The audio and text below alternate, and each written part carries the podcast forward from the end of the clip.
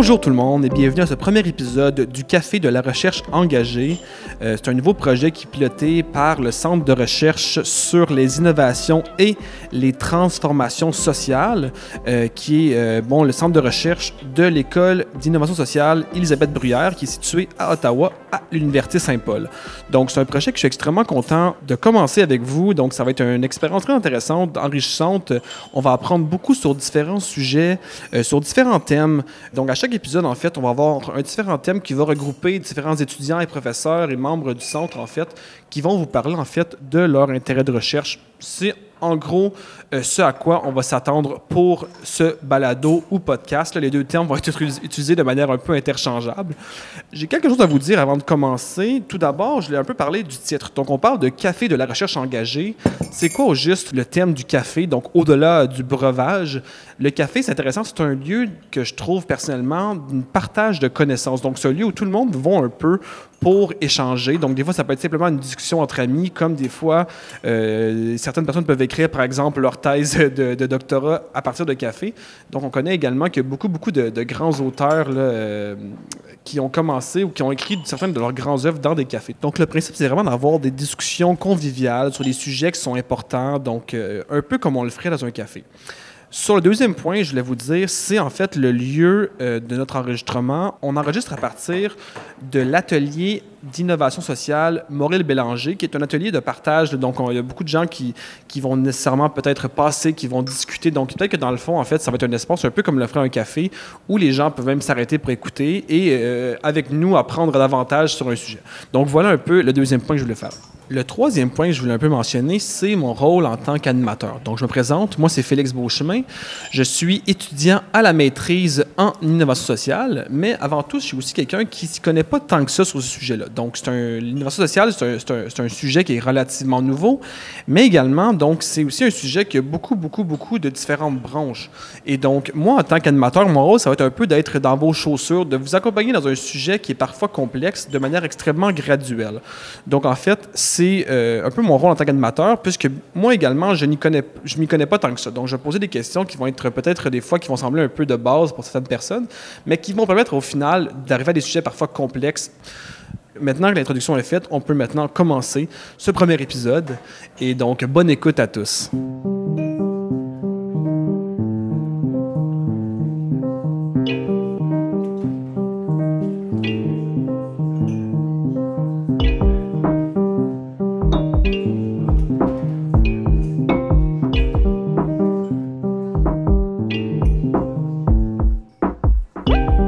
Parle d'un sujet qui me fait personnellement un peu peur et je pense que je ne suis pas nécessairement le seul.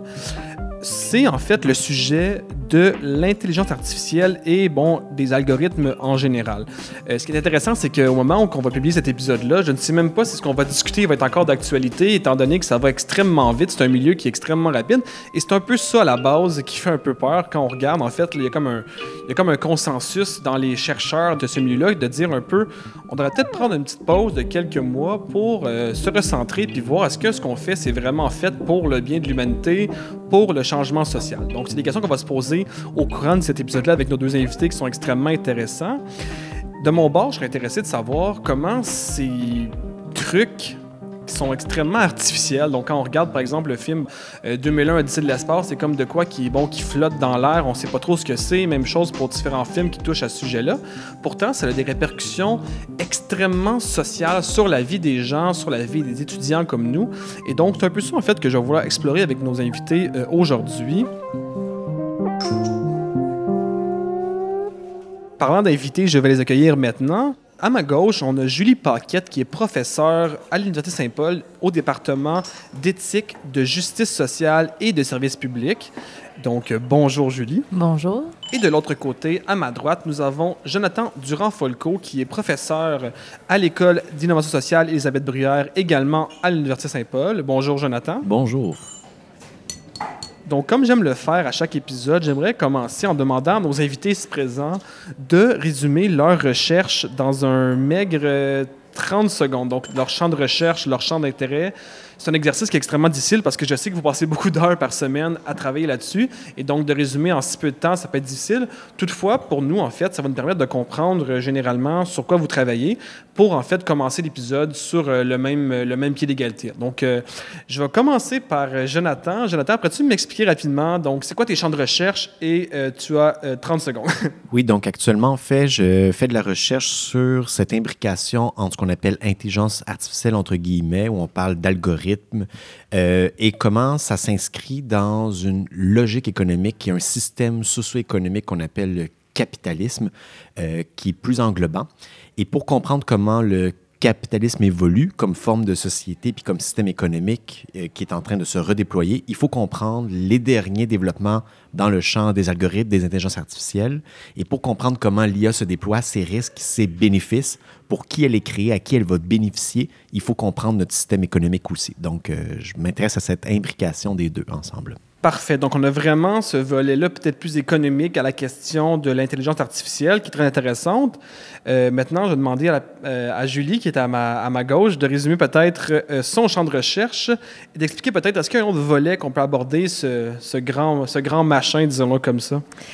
Oui, en fait, euh, moi, je vais répondre à ta question de manière oblique. C'est un drôle de moment pour moi pour répondre à cette question-là parce que je suis en train de m'interroger euh, à savoir est-ce que je souhaite poursuivre ma recherche sur ces questions-là. Puis vous allez comprendre au fil euh, du podcast là, pourquoi je, je, je, me pose ces questions-là. on reviendra sur mon parcours. Moi, je travaille sur l'intelligence artificielle depuis 2015. C'est un sujet dans, pour lequel j'ai mis, j'ai consacré énormément de temps. Je travaille sur l'état d'alerte dans lequel nous, euh, nous maintiennent ces nouvelles technologies-là. Et en tant que chercheur, je me suis retrouvée moi-même dans un état d'alerte parce qu'en fait, il y a des nouvelles technologies qui arrivent constamment, des nouvelles prises de position dans les médias. Donc, on est constamment en mode réactif euh, lorsqu'on travaille sur euh, l'intelligence artificielle. Et euh, je me suis posé la question, en fait, en tant que chercheur, comment est-ce que je peux mettre en place une pratique de recherche qui me déprenne de cet état d'alerte-là? Puis j'essaie peut-être de, migrer lentement vers d'autres sujets, mais on, on, précisera un peu tout ça au fil du podcast. Oui, bon, j'ai vraiment aucun doute que, bon, à voir, moi, c'est sûr que je vois ça passer sur les réseaux sociaux, entre autres, donc, toutes les, les, les questions d'intelligence artificielle. Et donc, ça me fait quand même assez peur et j'ai aucun doute que quand on est plongé dedans euh, donc à tous les jours, euh, de manière assez quotidienne, que ça peut un peu donner des, des, des sueurs, des sueurs froides, disons comme ça. Donc, euh, à la longue, ça peut être une façon un peu de conserver sa santé mentale, de, se tenir un peu loin de ces sujets-là qui vont extrêmement vite. Maintenant, en fait, je m'intéressais un peu à ça. Je veux savoir, en fait, parce que je sais que vous avez un peu des parcours différents, de m'intéresser à la façon, en fait, que vous êtes, vous en êtes venu à étudier l'intelligence artificielle. Donc, je commencer par, par Jonathan. En fait, je sais que toi, tes champs d'intérêt principaux, à la base, c'était la démocratie participative l'étude des communs, entre autres.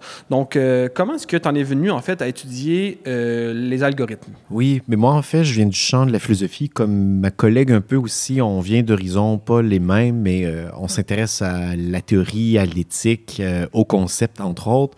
et puis moi, en fait, j'ai fait ma thèse sur la démocratie participative au niveau des villes en milieu urbain. Donc, c'est par le biais de la démocratie d'une part, puis des villes d'autre part, que la question, entre guillemets, du numérique ou des nouvelles technologies s'est posée à moi. Donc, dans ma thèse, euh, j'abordais la question, est-ce que, par exemple, pour rendre possible une démocratie participative et directe à plus grande échelle, on a besoin de technologies numériques, entre autres? Est-ce qu'on pourrait utiliser des plateformes pour euh, peut-être pouvoir avoir du vote en ligne, pour délibérer, pour pouvoir euh, peut-être communiquer avec des gens, même si on n'est pas dans des assemblées physiques avec, un petit, euh, avec un petit nombre de citoyens et citoyennes. Puis je me suis intéressé à ce que le numérique peut aider ou non, peut nuire à ça. Donc, mais c'est un peu oblique, de, donc j'ai pas travaillé d'emblée sur ça. Et après ça, je me suis rendu compte dans le champ de la démocratie, justement, il y a beaucoup d'éléments euh, avec les nouveaux développements de l'intelligence artificielle, les plateformes, les médias sociaux qui font en sorte qu'il y a comme une crise de la démocratie, mais qui est amplifiée peut-être par l'usage d'algorithmes ou par l'usage de ces technologies numériques et algorithmiques. Donc, une distinction à faire, on pourra le faire plus tard. Puis par la ville, d'autre part, euh, je me suis intéressé à la question des smart cities, des villes intelligentes.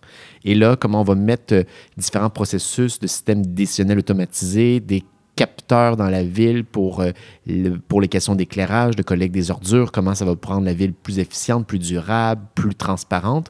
Et quand on creuse un peu, on se rend compte que, hop, mais ça augmente la mainmise des géants du numérique, euh, de Google et autres, euh, IBM et autres grandes compagnies sur les processus urbains.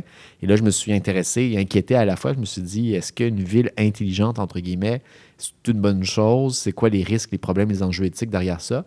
Et là, par la suite, en lisant sur la littérature sur les algorithmes, le système économique capitaliste, euh, l'usage d'algorithmes dans le champ aussi de la transition socio-écologique, donc, j'ai écrit un article aussi dans le cadre d'un numéro d'une revue qui avait été dirigée par ma collègue Julie, euh, Julie Paquette sur est-ce qu'on peut accélérer la transition écologique avec les algorithmes.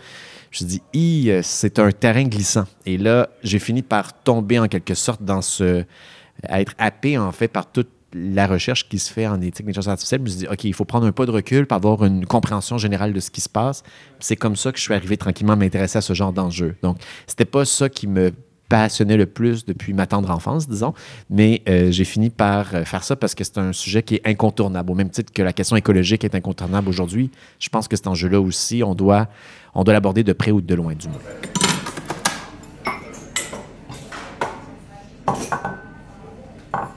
Sais que je parle en tant que représentant de ma génération ou que ce soit, mais j'ai l'impression que de plus en plus, euh, ma génération prenne de plus en plus conscience de cette euh, interconnexion de leur vie avec euh, l'intelligence artificielle et donc cherche des moyens peut-être de s'éloigner de ce monde-là ou de moins se mettre sur la carte en fait de ces, de ces grands géants du web. Donc voilà une petite parenthèse que je voulais faire.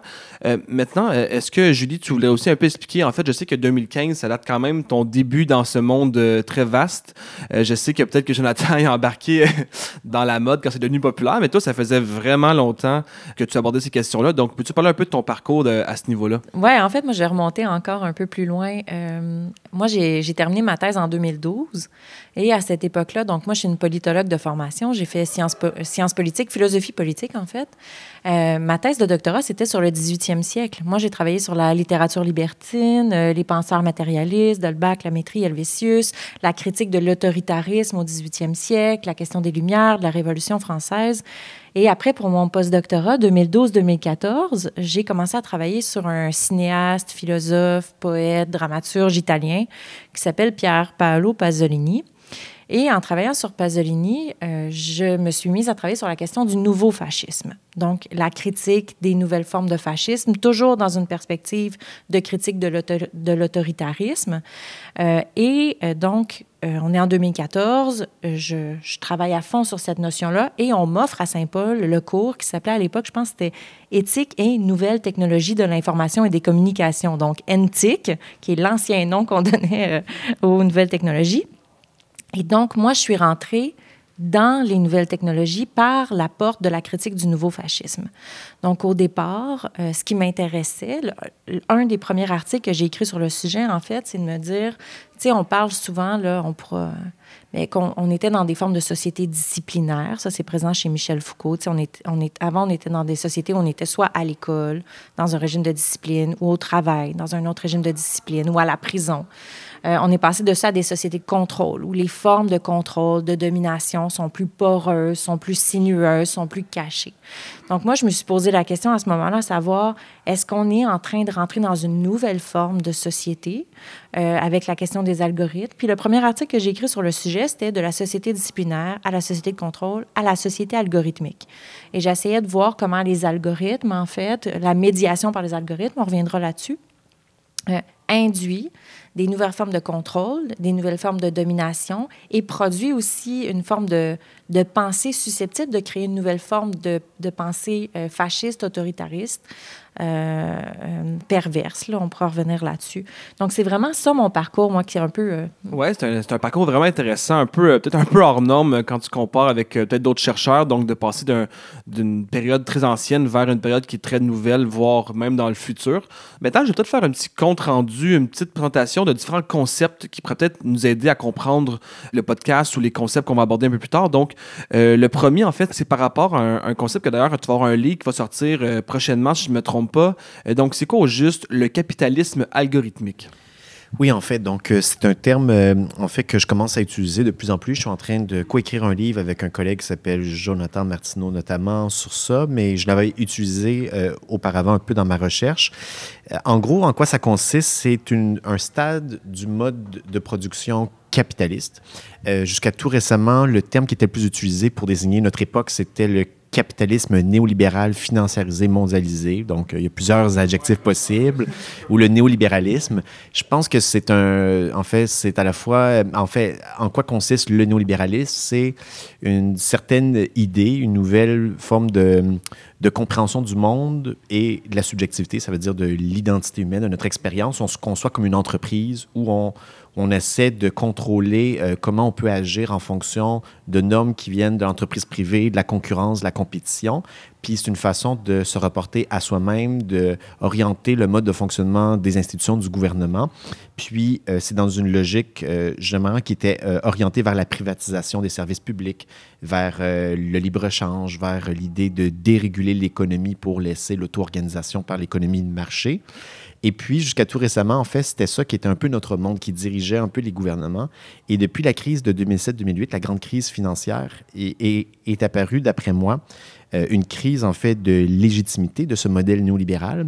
Et là, alors Wall Street prenait moins d'importance. La Silicon Valley est arrivée, elle existait depuis très longtemps, avec euh, ce qu'on a appelé aussi parfois la nouvelle économie numérique, en disant on va développer des applications avec l'économie collaborative, les plateformes, euh, avec les médias sociaux. Le iPhone euh, a été lancé en 2007 aussi en même temps.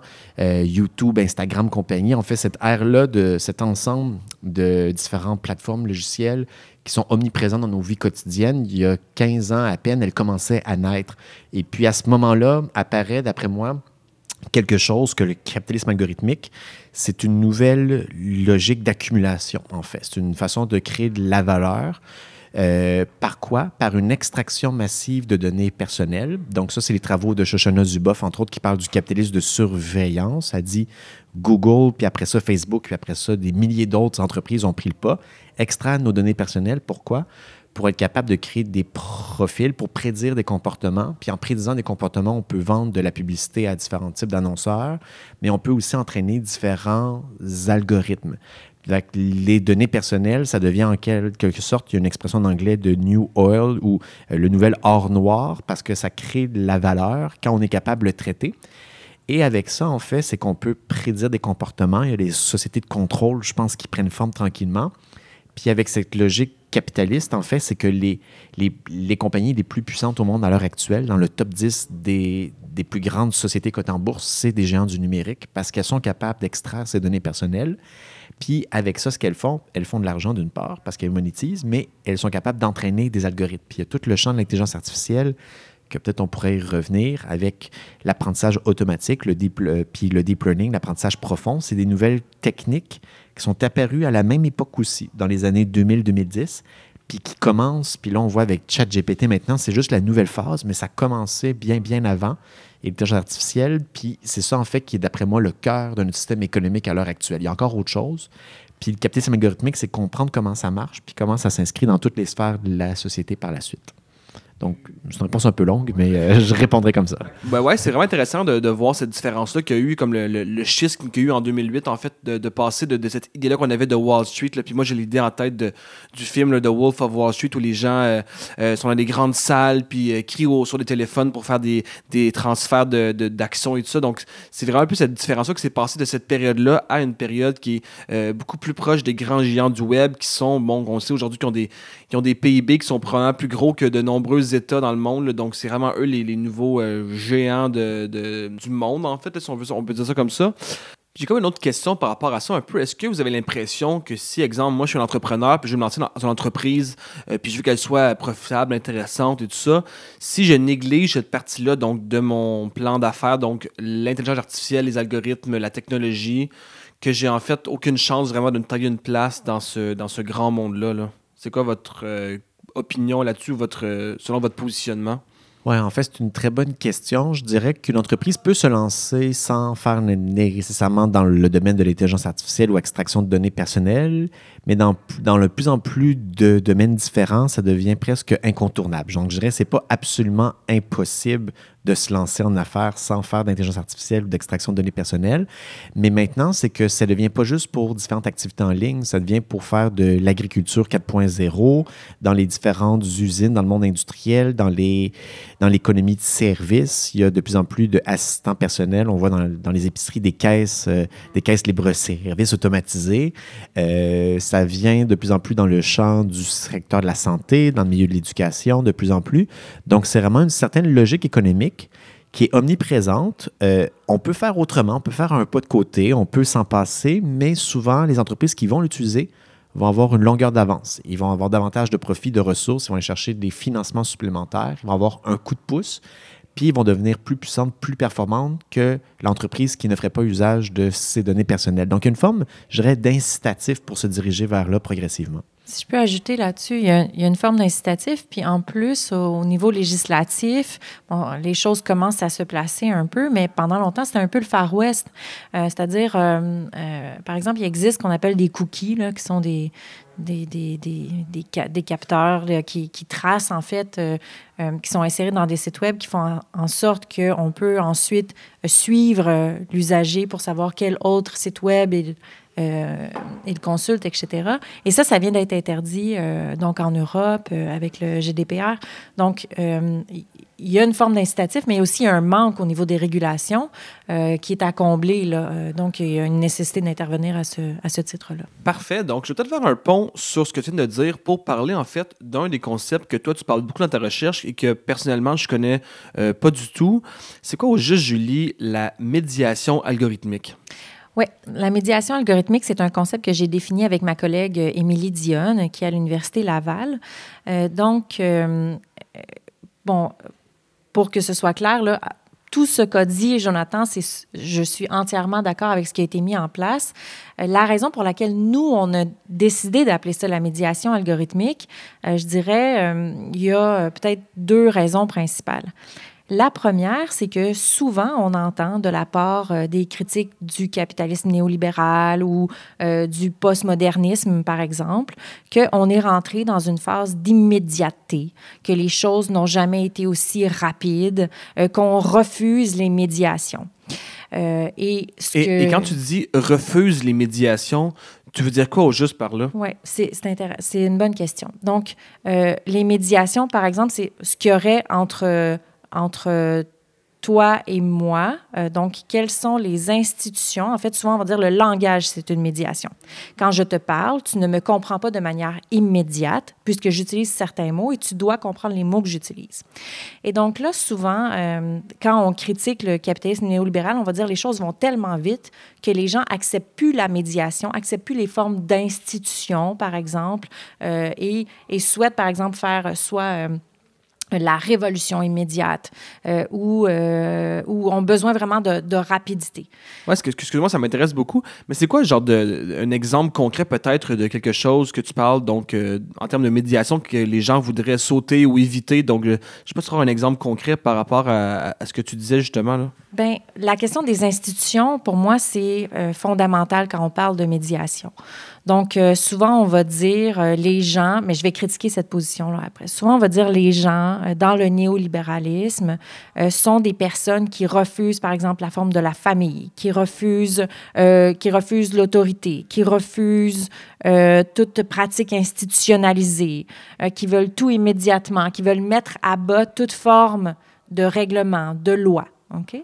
Pour euh, pouvoir être libre de, de, de ça. oui, exactement. Exactement. C'est cette idée-là de la liberté comme non-intervention. Hein? C'est-à-dire, moins il y a d'intervention, plus on est libre, ce qui est une conception très moderne de ce que c'est que la liberté.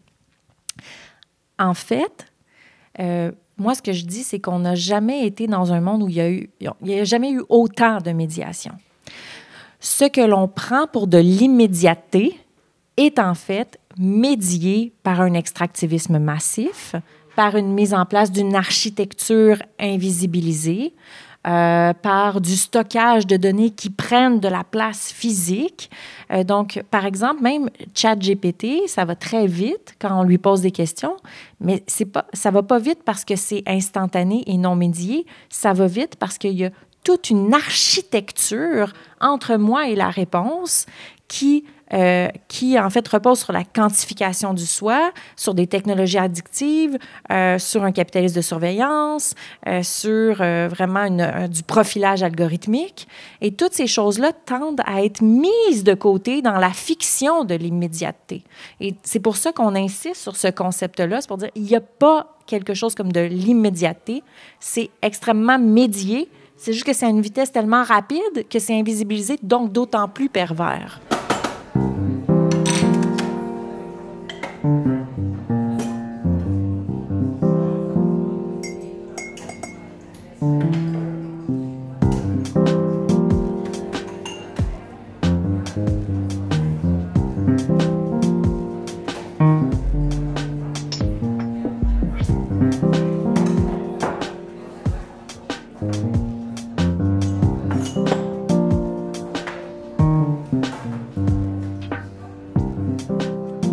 pas beaucoup le sujet non plus. Je ne vais pas non plus me prétendre comme un expert, mais euh, dans un de mes cours à la maîtrise, cette session-ci, on a lu un livre, donc euh, Atlas of euh, AI, qui parle en fait de comment on perçoit souvent ce rôle-là de l'intelligence artificielle comme étant extrêmement abstrait quand on pense à des, à des films. Je pense à le, le film Her, le film 2001 Odyssée de l'espace, donc des films qui sont assez cultes.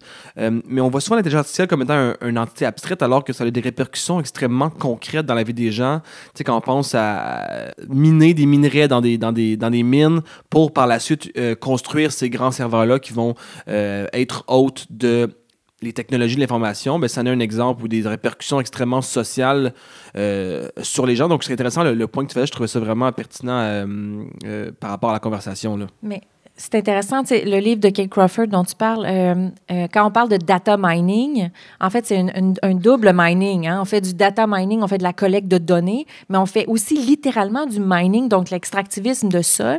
Puis il ne faut pas oublier aussi tout la, le, capital humain qui est nécessaire pour extraire aussi euh, ces ressources-là du sol. Puis en fait, je dirais c'est très intéressant ce que, ce que Julie dit sur l'idée que justement, on a l'impression parfois que maintenant on peut passer, on peut avoir accès instantanément à plein d'informations sans passer par d'intermédiaires ou de médiation. Mais de plus en plus de gens, par exemple, disent Ah, mais comment je me sens aujourd'hui? Mais au lieu de faire de l'introspection, ils demandent à leur intelligence artificielle, à leur robot, à leur assistant personnel de leur envoyer de l'information différentes, différentes données pour faire des choses. Puis, par exemple, pour se géolocaliser ou s'orienter dans une ville quand on conduit, par exemple, en automobile, de plus en plus, on utilise euh, des GPS, en fait, avec Google Maps et autres systèmes. Avant, ben, c'est un apprentissage, apprendre à s'orienter dans une ville, repérer le nord, le sud, euh, des points de repère. On se perd dans une ville, mais c'est souvent quand on se perd qu'on est capable de se retrouver par la suite. Mais là, en confiant en fait notre système d'orientation à une euh, machine algorithmique, c'est qu'on est en train d'externaliser différentes choses, donc de passer par des médiations. Et il y a ce mouvement-là, en fait, il y a comme une forme d'incitatif de plus en plus à utiliser d'autres outils. C'est à travers ces outils-là qu'on est capable de faire des choses, mais avant, c'était des outils qu'on avait directement dans notre tête, on pourrait dire. Et il y a comme vraiment, euh, c'est ça, les médiations algorithmiques, il y a comme une certaine pression pour en avoir de plus en plus, en fait. Donc, l'impression qu'on peut faire de plus en plus de choses, aller plus vite devenir de plus en plus libre, mais on devient constamment plus dépendant de ces différents outils algorithmiques qui nous permettent de faire des choses qu'on faisait par nous-mêmes directement avant. Mais tu sais, rapidement là-dessus, là, c'est sûr qu'on pourrait parler de ce sujet-là pendant des heures, mais ce dont tu parles, c'est le concept, euh, Bernard Stiegler a parlé de ça, il appelle ça des hypomnénata. Donc, c'est des objets dans lesquels on dépose la mémoire. Puis les partisans du développement de l'intelligence artificielle, ou en tout cas ceux qui vont le défendre, comme par exemple Michel Serres, qui est quand même assez optimiste, il va dire plus on dépose la mémoire dans des objets, plus on libère du temps, d'espace dans notre cerveau pour être créatif. Donc, ils vont dire que c'est positif tout ça.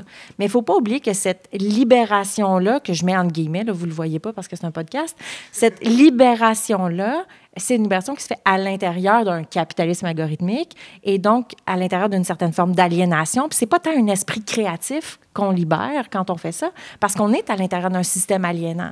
Donc, euh, euh, ça ne s'opère pas comme par magie, puis ça fait en sorte aussi qu'on se dépossède d'un certain savoir, qu'on est peut-être de moins en moins autonome, même si on peut remettre en question la notion d'autonomie. Donc, c'est extrêmement pervers là, euh, comme façon de voir les choses. Oui, absolument. Puis c'est intéressant, j'avais vu une parenthèse tout à faire là-dessus. J'avais déjà vu dans un autre documentaire que j'avais vu à l'époque où euh, on parlait de l'automobile, puis comment c'était écrit à l'époque pour, en fait, un signe de liberté. Donc, on pouvait aller où on voulait, on pouvait faire ce qu'on voulait maintenant parce qu'on pouvait, bon, se déplacer assez rapidement. Et là, on est rendu à un point aujourd'hui où euh, la façon qu'on a construit nos villes et notre société, bien, qu'on peut plus vraiment vivre sans automobile, ou du moins très peu, euh, donc pour aller où on veut. Donc, ça a un peu, comme ils ont dit, une forme d'aliénation qui a été créée par l'automobile, finalement, où on a peut-être de moins en moins de liberté un peu la même chose que, en tant qu'étudiant universitaire, euh, je voudrais bien vivre sans ordinateur et sans téléphone intelligent, mais ce serait extrêmement difficile pour moi de pouvoir euh, vivre en tant qu'étudiant ou du moins rester à jour sur les informations sans ces outils-là. Donc, c'est un peu une autre forme, peut-être un autre exemple d'aliénation. De, Puis par rapport à la médiation algorithmique, je trouve intéressant de peut-être faire ce, parallèle-là, même si peut-être que j'ai pas non plus lancé une, une question. Je sais pas si vous avez quelque chose à rajouter euh, sur ce sujet-là. Mais en fait, non, c'est ça, je suis entièrement d'accord. Il y a comme le, le, phénomène que le philosophe Ivan Illich appelait le phénomène de monopole radical. Donc, il dit quand il y a une certaine technologie qui se déploie à une certaine échelle, puis elle vient en quelque sorte à prendre toute la place et qu'elle devient indispensable. Donc, on ne peut pas faire sans, ou si on fait sans cette technologie, mais on est un peu désavantagé. Ça fait en sorte qu'elle va remplacer les autres choses qu'il y avait avant. Donc, ça, ça, ça, ça, crée un problème. L'automobile a fait ça. Donc, avant, il y avait des lignes de tramway, les gens prenaient la bicyclette et tout ça. Puis là, maintenant, bon, on est en train de remettre des lignes de tramway, mais on les avait enlevées dans les années 50 on doit faire de la place pour euh, des pistes cyclables, ça crée des tensions, mais parce que l'automobile, ça a été une genre de technologie qui a occupé un rôle de monopole radical. Puis je pense qu'avec certaines technologies numériques, les médias sociaux, on peut dire je ne vais pas aller sur Facebook, on va créer des alternatives à côté. Mais s'il n'y a personne qui y va, euh, on va se retrouver avec un groupe de 10-15 personnes. Donc, on, est, on devient. Euh, on peut quitter Facebook si on veut, on peut quitter les médias sociaux. C'est toujours possible. Mais après ça, si on veut communiquer avec, les gens en général, on devient en quelque sorte, ça, occupe une position de monopole, d'après moi, à l'heure actuelle. Puis ça pose un vrai enjeu.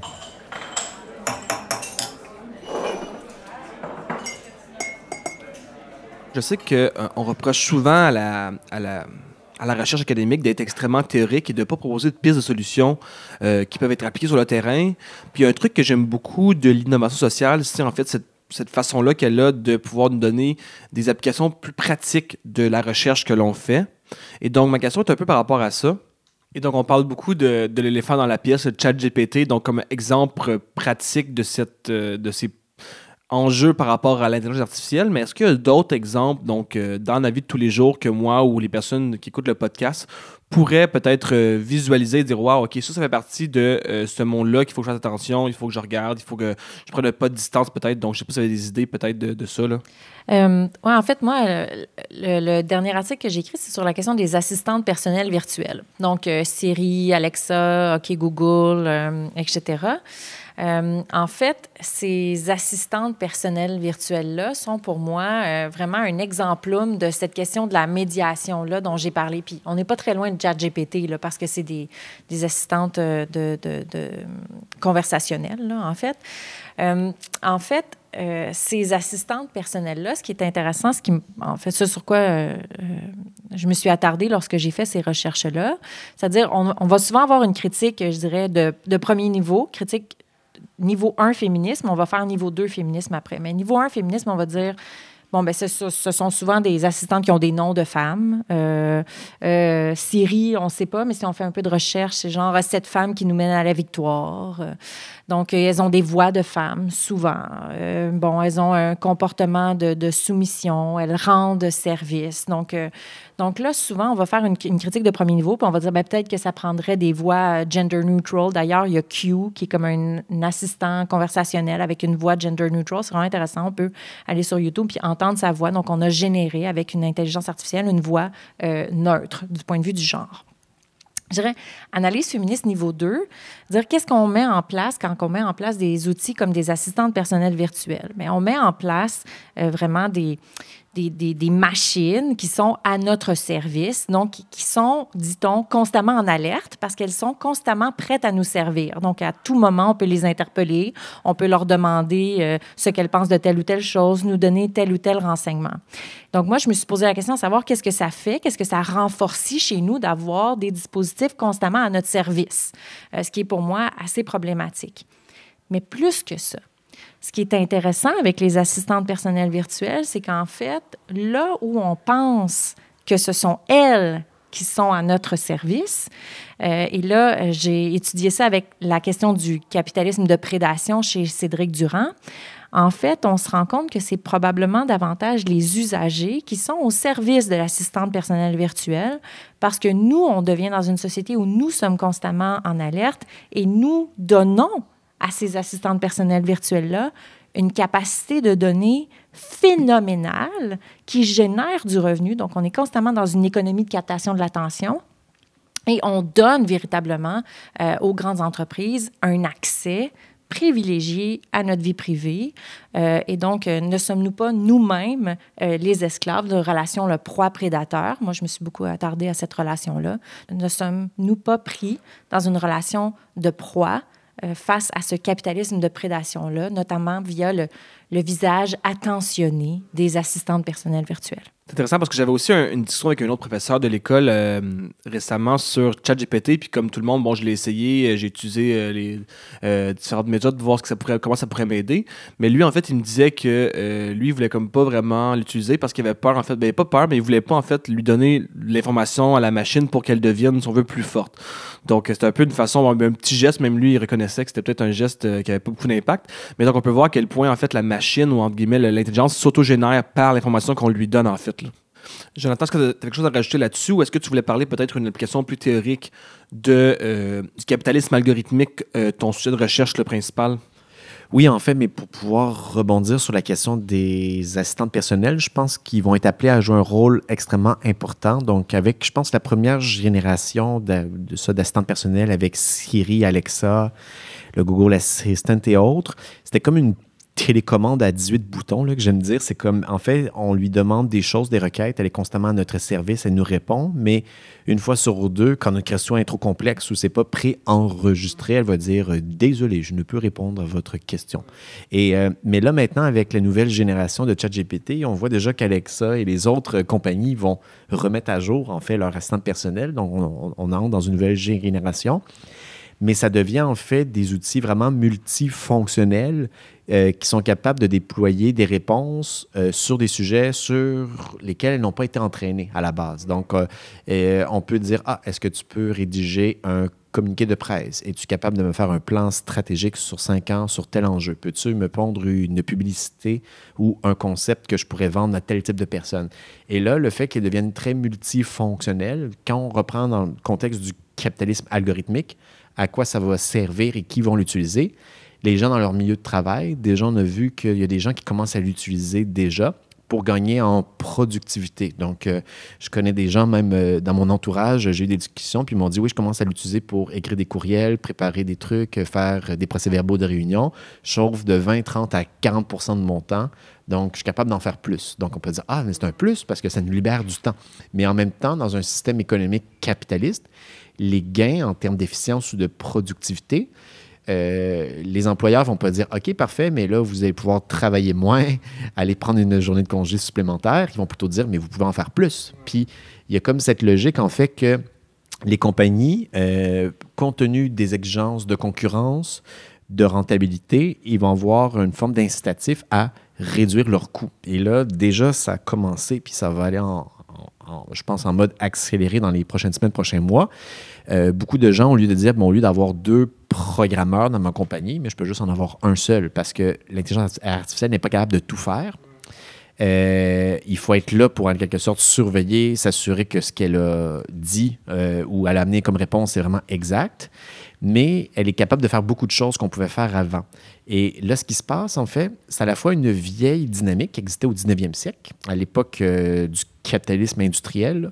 On automatisait avec des chaînes de montage, puis on, faisait en sorte que, par exemple, on pouvait produire davantage avec des grosses, euh, grosses machines à vapeur, compagnie. Puis les ouvriers, les travailleurs, travailleuses étaient là comme pour surveiller les différentes machines, suivre le rythme de la cadence et là, actuellement, si on a une logique, on, analyse comment le système capitaliste se déploie à travers l'histoire, on revient avec la même logique industrielle euh, du 19e siècle, mais avec d'autres outils. Mais là, au lieu d'automatiser en quelque sorte le travail des cols bleus, avec le travail de, de, bras, le travail manuel. Là, on est en train d'automatiser le travail des cols blancs, le travail de traitement de l'information. Et là, OK, là, on se pose des questions sur c'est quoi les impacts de la chose? Est-ce qu'il faut peut-être qu'on taxe les robots ou qu'on taxe les géants du numérique pour financer comme quelque chose, comme les gens qui disent une forme de revenu de base universel pour tout le monde? Est-ce qu'il faut avoir des droits à la déconnexion et autre chose? Mais ça nous pose des questions parce que c'est pas un changement technologique qui arrive dans le vide, ça arrive dans une société capitaliste basée sur l'impératif de maximisation des profits de réduire les coûts du travail, de produire davantage de marchandises. Et ça va accélérer ces différentes dynamiques. Donc, c'est un petit peu euh, ce que je voulais amener.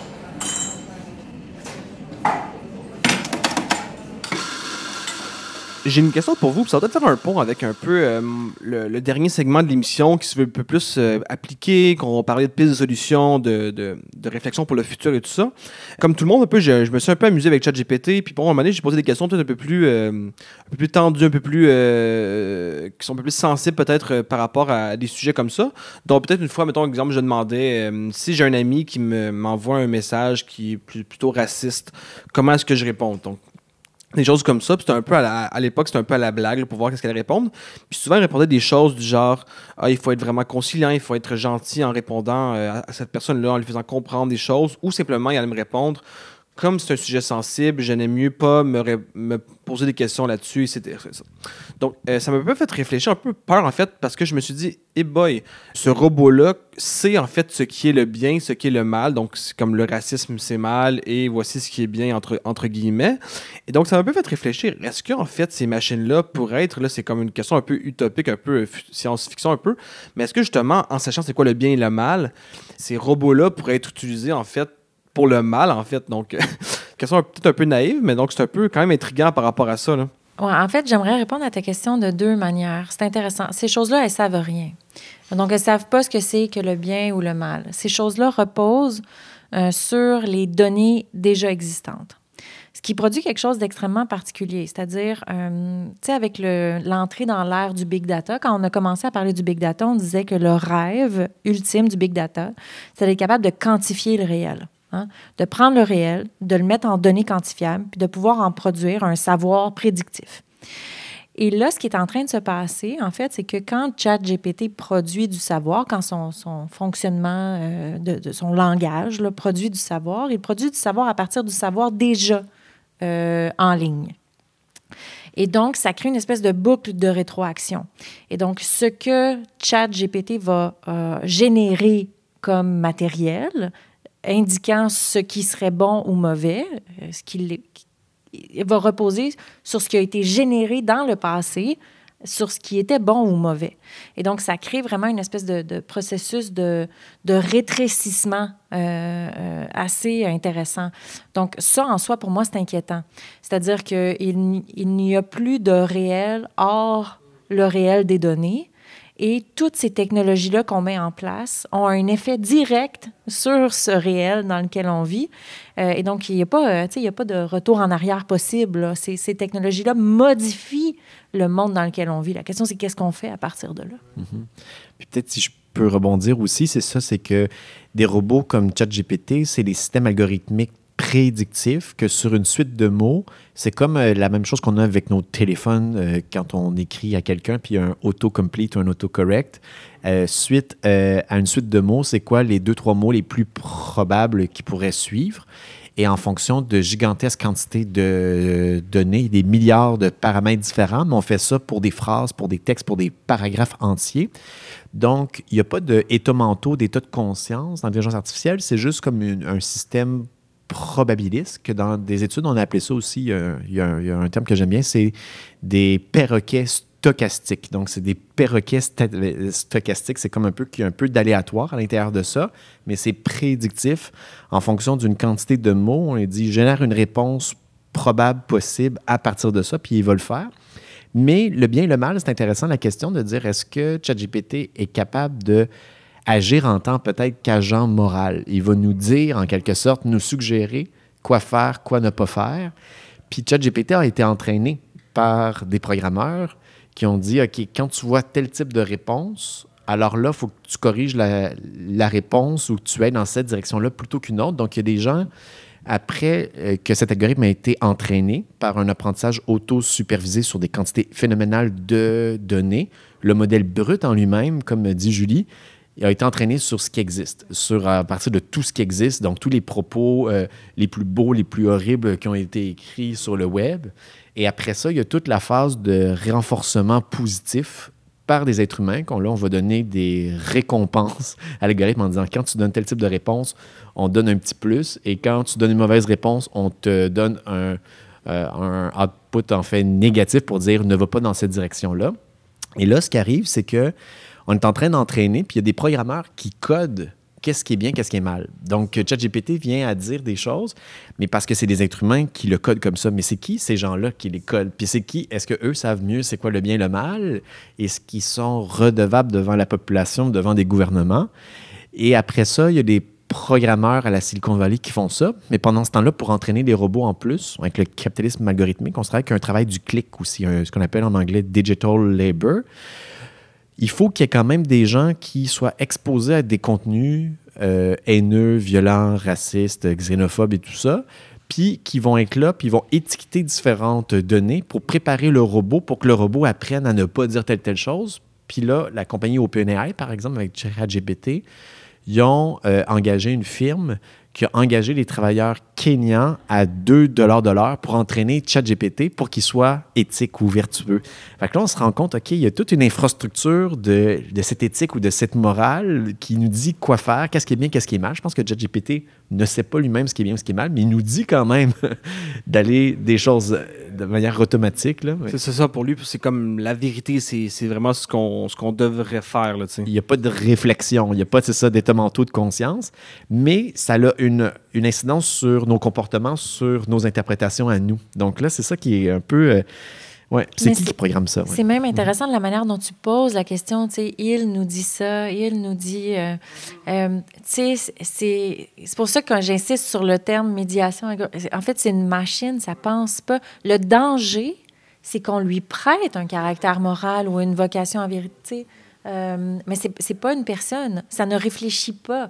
Euh, c'est orienté mathématiquement, c'est entraîné d'une certaine manière, mais c'est pas c'est pas un être vivant là.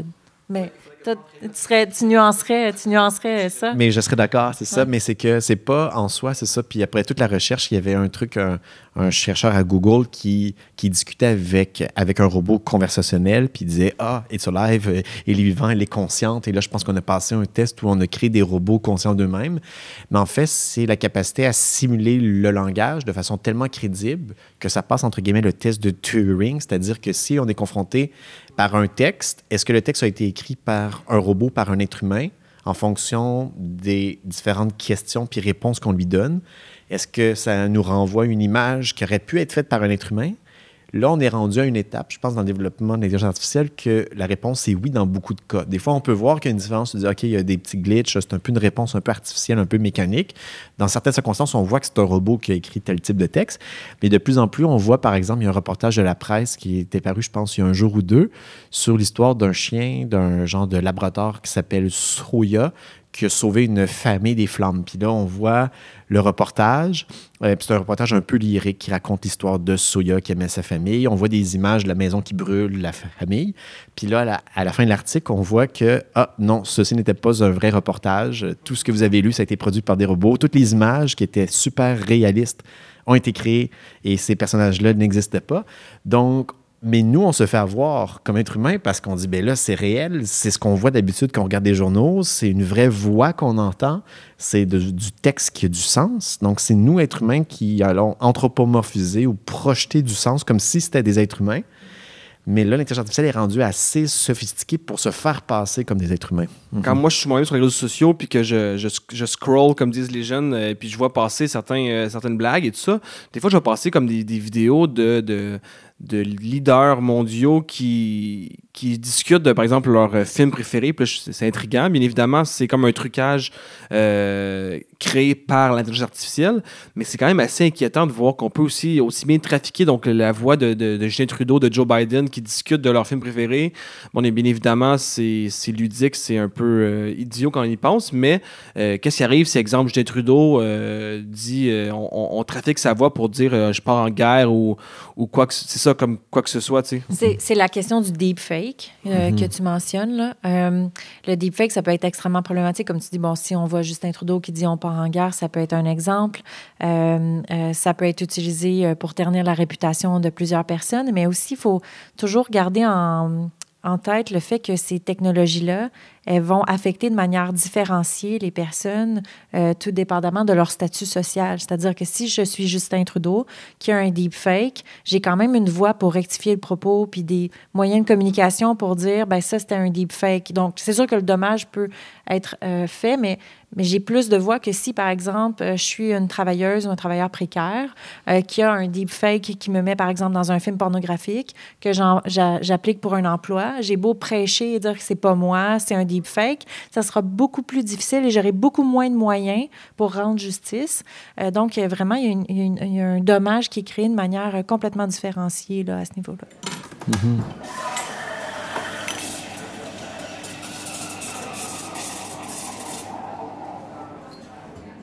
J'ai peut-être un exercice final, un exercice pour euh, clore le, sujet du, podcast. En fait, là. je vais un peu vous donner des rôles, puis on va voir si on est capable de réussir à, faire l'exercice. Je sais qu'au début, Julie, tu parlais beaucoup de euh, pourquoi tu voulais un peu t'éloigner de ce monde-là, de l'intelligence artificielle, puis un peu aller vers d'autres sujets. Donc, je vais te demander par rapport au futur, peut-être un peu lugubre, un peu difficile par rapport à ce sujet-là. Donc, c'est quoi juste ce, futur-là? Et finalement, euh, pour Jonathan, je vais te demander un, exercice peut-être encore plus difficile, c'est peut-être de parler de quelque chose. Est-ce que c'est possible d'utiliser ces algorithmes-là pour le bien social, pour le changement social. Donc, c'est un peu le côté positif. Et Julie, je vais te demander de, de, parler peut-être un peu plus du, négatif ou de, du moins d'un futur peut-être plus mitigé par rapport à ça. Oui. Euh, ben, tout à l'heure, je vous ai parlé de la question du capitalisme de prédation. Hein. Je vous ai dit, dans le fond, le capitalisme algorithmique, la société dans laquelle on vit, c'est une forme de capitalisme de prédation. On retrouve ça dans un livre, je l'ai dit tout à l'heure, ça s'appelle Techno-féodalisme de Cédric Durand. C'est vraiment intéressant. Ce qu'il dit dans ce livre-là, c'est qu'il dit dans une relation entre une proie et un prédateur, il n'y a pas de, dialectique possible. Qu'est-ce que ça veut dire? Ça, ça veut dire qu'il n'y a pas de résolution possible. On ne fera jamais la paix. La seule solution, c'est la fuite. Il faut sortir de cette relation proie-prédateur-là. On utilise ça quand on critique, par exemple, le colonialisme. On peut utiliser ça aussi quand on parle des questions euh, de, de violence conjugale. On peut utiliser ça quand on parle des enjeux des nouvelles technologies. Le problème avec les nouvelles technologies, c'est que opter out, sortir, ça devient extrêmement difficile. Quand on disait quitter les médias sociaux, quitter les médias sociaux quand tu as un emploi à temps plein, un réseau social, c'est beaucoup plus facile que quitter les réseaux sociaux quand tu te cherches un emploi, quand tu bénéficies d'un réseau de solidarité qui passe à travers les réseaux sociaux. Euh, donc, c'est encore là, c'est une fois, c'est très différencié. Donc, moi, j'ai travaillé beaucoup sur la question des enjeux de déconnexion. Donc, comment on peut essayer de trouver des mécanismes pour se déconnecter. Mais là où j'en suis, tu sais, je vous disais en introduction, euh, bon, euh, les technologies évoluent constamment, évoluent rapidement, le discours évolue rapidement. On nous maintient comme chercheurs dans un état d'alerte, tu sais. Comment je fais, moi, euh, pour opter out? Comment je fais pour essayer de mettre en place des mécanismes de recherche pour me sortir de ça? Et le constat auquel je suis arrivée, c'est que même si ces technologies-là évoluent extrêmement rapidement, les concepts pour les critiquer, eux, datent. je veux dire, on retourne lire l'école de Francfort, on retourne lire euh, l'homme unidimensionnel de Marcuse, puis on retrouve des concepts opératoires qui peuvent nous aider. Tantôt, on parlait, par exemple, du fait que si je sauve 40% euh, de mon temps pour rédiger des courriels, ben, je peux produire plus. Mais là, on est dans la question, par exemple, du droit à la paresse, euh, qui a été... Et, et, là, de, de la fargue, euh, je veux dire, ce sont des textes qui datent, qui nous montrent aussi comment est-ce qu'on peut euh, utiliser ces nouvelles technologies-là de manière différente. Donc, moi, là où j'en suis en ce moment, c'est plus, donc, mes pistes de solution, déconnexion le plus possible, ralentir la cadence de la recherche, retourner aussi davantage à de la recherche fondamentale, faire, euh, bon, en tant que professeur, j'ai un terrain privilégié, là, donc faire de l'enseignement, de cette pensée critique-là. Donc, pour moi, elles, sont là les solutions. Euh, certains diront que ces solutions-là sont abstraites, ne sont pas immédiates, mais si vous saviez le nombre de fois où j'ai croisé des chercheurs sur les nouvelles technologies qui sont là en disant, bon, il faut atténuer les billets, il faut améliorer la, performance des technologies, et qui, au fond, quand on, les questionne ou quand on a des discussions franches, ces personnes-là se demandent si elles ne sont pas en train de collaborer justement à la mise en place de nouvelles technologies qui, elles, au fond, au fond d'elles-mêmes, refuseraient. Euh, donc, il faut se poser la question en tant qu'universitaire, dans quelle mesure est-ce qu'on n'est pas parfois en train de collaborer au développement exponentiel de ces nouvelles technologies-là, en les laissant entrer aussi même au sein même euh, de l'espace universitaire? Donc, mes pistes de solutions, pour moi, elles sont, je dirais, euh, à, tenir à distance autant que possible dans un monde où c'est particulièrement difficile. Donc, c'est une discipline, c'est un véritable effort. Ta relation avec la recherche en intelligence artificielle est un peu la même que nous, on a ou qu'on devrait avoir face à l'intelligence artificielle elle-même. Donc, un peu dans l'optique où chaque fois que tu veux un peu t'en dissocier, elle revient toujours un peu vers, revient vers toi, un peu comme un, comme un boomerang, si on veut. Tu sais, si je peux me permettre, juste en note conclusive, là, il y a euh, donc euh, une, journaliste écrivaine qui s'appelle John Didion, et elle a dit euh, d'analyser le serpent là, qui lui fait peur, là, de le regarder vraiment, c'est une manière de l'apprivoiser, de mieux le connaître. Donc, moi, j'ai eu ce rapport-là aux nouvelles technologies. Au début, je me disais, si je comprends comment ça fonctionne, ça va m'apaiser, ça va me faire du bien. Et l'effet, je peux vous dire, est radicalement opposé. Donc, c'est pas parce qu'on passe beaucoup de temps à travailler là-dessus que ça nous calme. Donc après, il faut se poser la question en tant que chercheur, si je veux être cohérente envers l'esprit de la recherche que je souhaite développer, quelles pratiques je peux mettre en place? Pour moi, c'est d'essayer de, prendre justement une pause, un, vrai moratoire, pas un moratoire comme proposé par Elon Musk, un vrai, une vraie pause. Et pour finir, Jonathan, tu as un peu le rôle du professeur en innovation sociale, un peu de nous peut-être finir cet épisode-là avec un certain grain de de positivisme ou un certain, euh, un certain rayon du soleil dans ce ciel gris peut-être. Donc je laisse, euh, je te laisse la parole, Jonathan. Une lueur d'espoir. Mais en fait, il y a une phrase que moi qui me revient souvent en tête quand je travaille sur ce type d'enjeu-là, ou avec la question de la crise climatique aussi, d'après moi, qui est en cours. C'est un peu le même type de problème, presque qu'on n'a pas le choix de traverser, de vivre avec, mais d'aller au-delà. C'est une phrase de Gilles euh, Deleuze à la fin de son texte sur les sociétés de contrôle, post-scriptum sur les sociétés de contrôle. Il dit Il n'y a pas lieu de craindre ou d'espérer, mais de trouver de nouvelles armes. Donc, je pense ne pas avoir une posture d'espoir, d'optimisme. Le techno-optimisme, d'après moi, c'est un cul-de-sac parce qu'il nous fait adhérer euh, au développement actuel qui va dans la mauvaise direction. Puis la crainte, je pense qu'on peut la vivre. Des fois, on parle d'éco-anxiété ou une anxiété du numérique ou de ce qui se passe et tout ça. Euh, je pense que c'est normal qu'on vive ça, un genre de sentiment de vertige ou que ça va trop vite ou tout mais il y a un peu l'idée que je pense qu'il faut vraiment trouver quelles sont les voies de résistance, les alternatives, l'idée de la fuite, l'idée de faire un pas de côté, l'idée de ralentir. Je pense que, du moins à l'échelle individuelle ou interpersonnelle, c'est vraiment sain qu'on ait ce type de réaction, de dire euh, il y a tout un champ de littérature sur la sobriété numérique. Donc, on peut l'appliquer à l'échelle individuelle pour dire je vais me déconnecter ou faire une digital detox. Des fois, c'est un terme en anglais comme une, une, pause complète. Je vais aller dans le bois, me déconnecter de mes écrans, tout ça. Je pense que ça peut se faire à l'échelle individuelle un peu, mais on doit le faire à l'échelle organisationnelle et collective aussi. Donc, par des lois, par l'encadrement, le droit à la déconnexion. Puis cette infrastructure numérique, plus qu'on développe d'intelligence artificielle, d'algorithmes, de big data, plus qu'il faut entreposer ces différentes données, plus que ça consomme d'énergie. Puis avec la crise climatique à l'heure actuelle, si on dit on va que, que l'IA, que l'intelligence artificielle va tout régler, on va juste surexploiter encore plus de ressources naturelles, encore plus produire d'énergie. Puis ça va être un serpent qui se mord la queue, d'après moi. Donc, il y a comme vraiment l'idée qu'on ne peut pas continuer dans cette course-là à la croissance infinie, à l'accélération. Et là, maintenant, c'est quoi les alternatives? Puis là, à la fin du livre que je suis en train de coécrire, qui va paraître l'automne prochain, euh, il y a des voies de sortie. Je pourrais en faire un épisode complet juste sur ça, mais disons, il y a, dirais, trois grands axes que je vois. D'une part, tout ce qu'on appelle résistance, donc des luttes sociales de syndicalisation dans les entrepôts d'Amazon ou de lutte contre la surveillance ou contre les violences policière ou contre le profilage. Ou, euh, il y a plein de mouvements de résistance citoyenne. Parfois des luttes autochtones, par exemple, dans les pays du Sud global qui se battent contre le projet d'une minière. On va dire, mais en quoi c'est lié au numérique? Oui, mais la minière, c'est pour extraire du cobalt ou euh, des trucs qui vont euh, être dans des dispositifs numériques ou dans, pour entraîner des intelligences artificielles. Fait faut voir ça ensemble. Il y a tout ce qu'on appelle les communs numériques aussi en lien avec ça. Donc, dire, ben, au lieu de développer des plateformes numériques capitalistes, on pourrait développer des coopératives ou des entreprises à but non lucratif ou Wikipédia, par exemple, que moi, je trouve que c'est une, une innovation technologique, sociale, économique même, en fait, qui permet de coproduire une encyclopédie dans plein de langues qui s'est produite par des êtres humains qui se donnent leurs propres règles de fonctionnement. Ce n'est pas une entreprise privée ni un gouvernement. Puis pourquoi il n'y a pas plus de communs numériques du genre? C'est à cause de notre système économique aussi, mais on pourrait développer ça. Peut-être qu'il y aurait des algorithmes qui pourraient être développés de façon ouverte, transparente, de façon plus durable. Le problème, c'est dans notre système, ça ne l'incite pas à faire ce genre d'algorithme-là, mais plutôt aller avec le modèle d'OpenAI, de ChatGPT, avec pas vraiment de redevabilité puis tout ça. Donc, il y a euh, il y a des alternatives qui existent.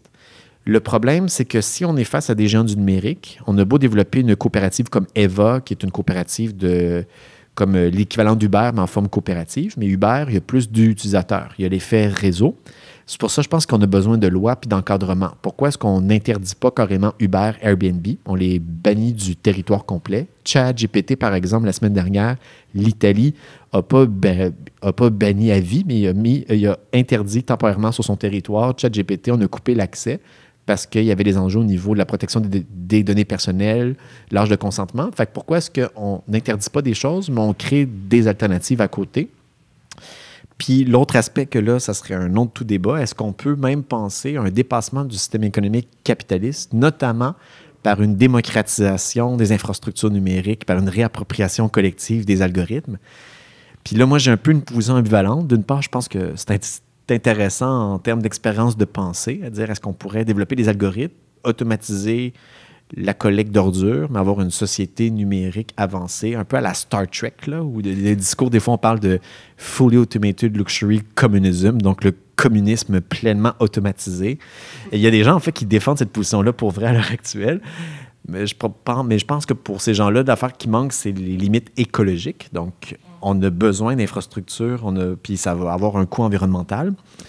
c'est pour ça, je pense qu'il faut envisager même le dépassement du système économique capitaliste dans lequel on vit. Mais je pense que ça va plus aller peut-être dans le sens, pour revenir à ma collègue, d'une forme de sobriété au niveau technologique à l'échelle individuelle et collective. On peut utiliser les algorithmes pour dire c'est utile dans certaines circonstances. On va avoir des algorithmes pour automatiser nos rapports d'impôts. Peut-être ça, ça pourrait être bien, ça nous ferait du travail en moins à faire.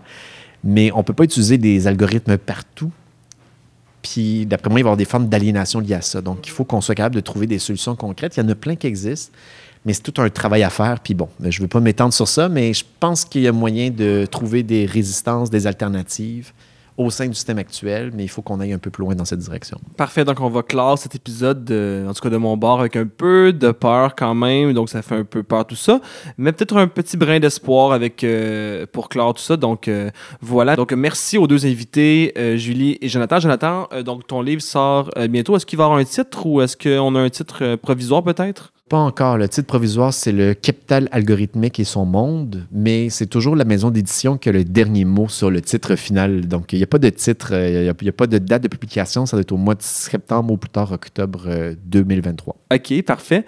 Et de ton bord, Julie, peut-être qu'on espère moins te voir dans les recherches sur l'intelligence artificielle, ou du moins, est-ce que c'est quelque chose que tu voulais peut-être nous partager par rapport à tes recherches actuelles sur la question de l'intelligence artificielle? Ben, euh, peut-être l'article que je viens tout juste de sortir dans un numéro auquel a contribué aussi Jonathan sur euh, le capitalisme, euh, sur l'attention, l'économie de l'attention. donc, c'est l'assistante personnelle virtuelle, une prédatrice intentionnée. Donc, euh, et ça, c'est dans quelle revue, ça? C'est dans la revue Politique et Société, un numéro qui a été dirigé par euh, Pascal, Devette, euh, et Julie Perrault. Donc, sur cette note, merci encore à vous deux de vous être prêtés au jeu et on espère vous revoir dans le prochain épisode du Café de la recherche engagée. Bye bye tout le monde, merci. Merci beaucoup. Merci beaucoup.